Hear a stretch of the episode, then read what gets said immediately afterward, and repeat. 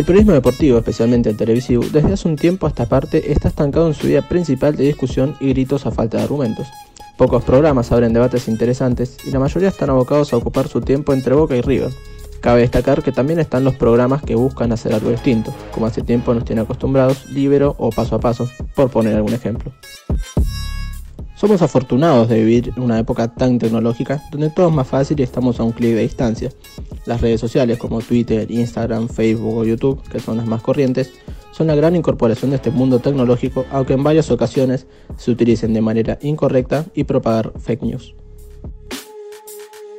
Pese a esto, varias son las personas que utilizan las redes para darse a conocer, crear blogs de información cultural, compartir sus experiencias o como en este caso, hacer periodismo. En la rama del periodismo deportivo es difícil hacerse con un lugar en los grandes medios de comunicación y tener la dicha de vivir de lo que uno estudió.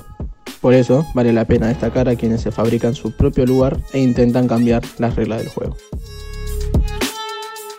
YouTube es una plataforma digital que catapultó la fama a muchas personas.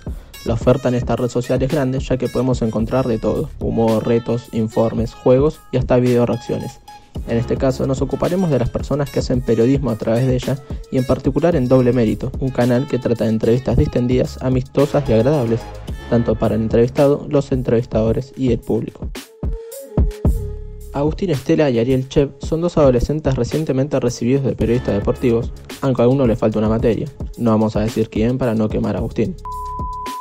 Doble Mérito salió a la luz el 16 de agosto de 2019 con su primera entrevista a Sangre Ceneice, un reconocido tuitero hincha de boca. Hoy cuentan con más de 30.000 suscriptores en YouTube, 7.000 seguidores en Instagram y casi 16.000 en Twitter. Ellos mismos nos cuentan cómo nació Doble Mérito, por qué ese particular nombre y cuál es la idea principal del canal surge después de la división de Podría Ser Peor, que era un canal anterior que teníamos con Ariel, con Lucas Burruni, que hoy es el camarógrafo y está siempre en la producción. La idea principal era establecernos en algo fijo. El canal anterior por ahí no tenía una personalidad muy marcada, entonces íbamos deambulando por distintos tipos de, de videos o tipos de cosas que nos gustaban a todos, nos divertíamos mucho, pero no era algo tan centrado. Acá nos centramos en esto, nos gustó el tema de las entrevistas, sabíamos que con el apoyo del entrevistado, por supuesto, siempre contando con eso, podíamos empezar a llegarle a más gente. Le pusimos doble mérito por una rima de un freestyler que se llama Dani, el cual a nosotros nos gusta mucho, estábamos en aquel momento jodiendo con, con la rima de la batalla todo el tiempo y quedó doble mérito. un papá rapero, mi familia no rapea a nadie, doble mérito. Tienen varias secciones dentro de su canal. Esto es 15 preguntas que siempre quisiste hacer. Esto es el pueblo quiere saber. Jacuzzi Sessions. ¿Cuándo con le ponemos? Esto es el primer capítulo de Morfando con. Esto se llama Sobrados. Esto es DM en cuarentena. Todas ellas en base a la buena onda para que el entrevistado se sienta lo más cómodo posible, especialmente en la sección donde la entrevista es adentro de un jacuzzi no hay mucha historia detrás de cada segmento. Son cosas que nos fueron surgiendo, que se nos fueron ocurriendo, que pensamos que podían estar buenas y le dimos para adelante. El del jacuzzi, el primer día que grabamos 15 preguntas, con Agu fuimos a lo de mi vieja y al mismo tiempo vimos el jacuzzi y nos abrazamos como diciendo acá tenemos que hacer algo. Tuvimos personajes que daban para el jacuzzi, viste, Robert y, y Alfred están re locos, entonces llegan y se te ponen en cuero y se te hacen cagar de risa jugando con humo surgió más que nada porque teníamos que grabarlo en mi casa y, fue lo que nos, nos, fue ocurriendo. El sobrado como pasa fue más que nada porque él nos dijo un rato antes, che, nomás una nota como siempre, convencional que me da paja y tuvimos que improvisar. Tuiteros como el mencionado Sangre Ceneice o Humo de Primera, periodistas como Juan Pablo Basti, Martín Souto Morena Beltrán, jugadores de fútbol como Rocío Oliva y Brian Sarmiento o de vóley como María Ángeles Cosar. También artistas del freestyle como Yacho, Mufasa o los hermanos Wolf y MKS, diferentes personalidades que ocuparon el asiento del medio para atravesar una divertida entrevista. Siempre por algún contacto, algún amigo que diga, che, mira, yo lo conozco a tal, mismo muchas veces por sangre, que después se termina uniendo fijo a la producción, surge gente que lo sigue a él, gente que le gustó lo que hiciste, entonces ya te conocen, que es más fácil, a veces nos ha pasado que un mismo invitado nos diga, che, mira, tal quiere ir a doble mérito, lo entrevistan, eh, o gente que te escribe, amigos, te dicen, che, mirá, lleven a tal, les re los que hacen, se va a copar. Si bien han entrevistado personajes de alto calibre, no se conforman y aseguran que van por más. Se animaron a elegir un entrevistado top, su relación con Juan Pablo Barti y a quien sueñan para tener en la pantalla de doble mérito.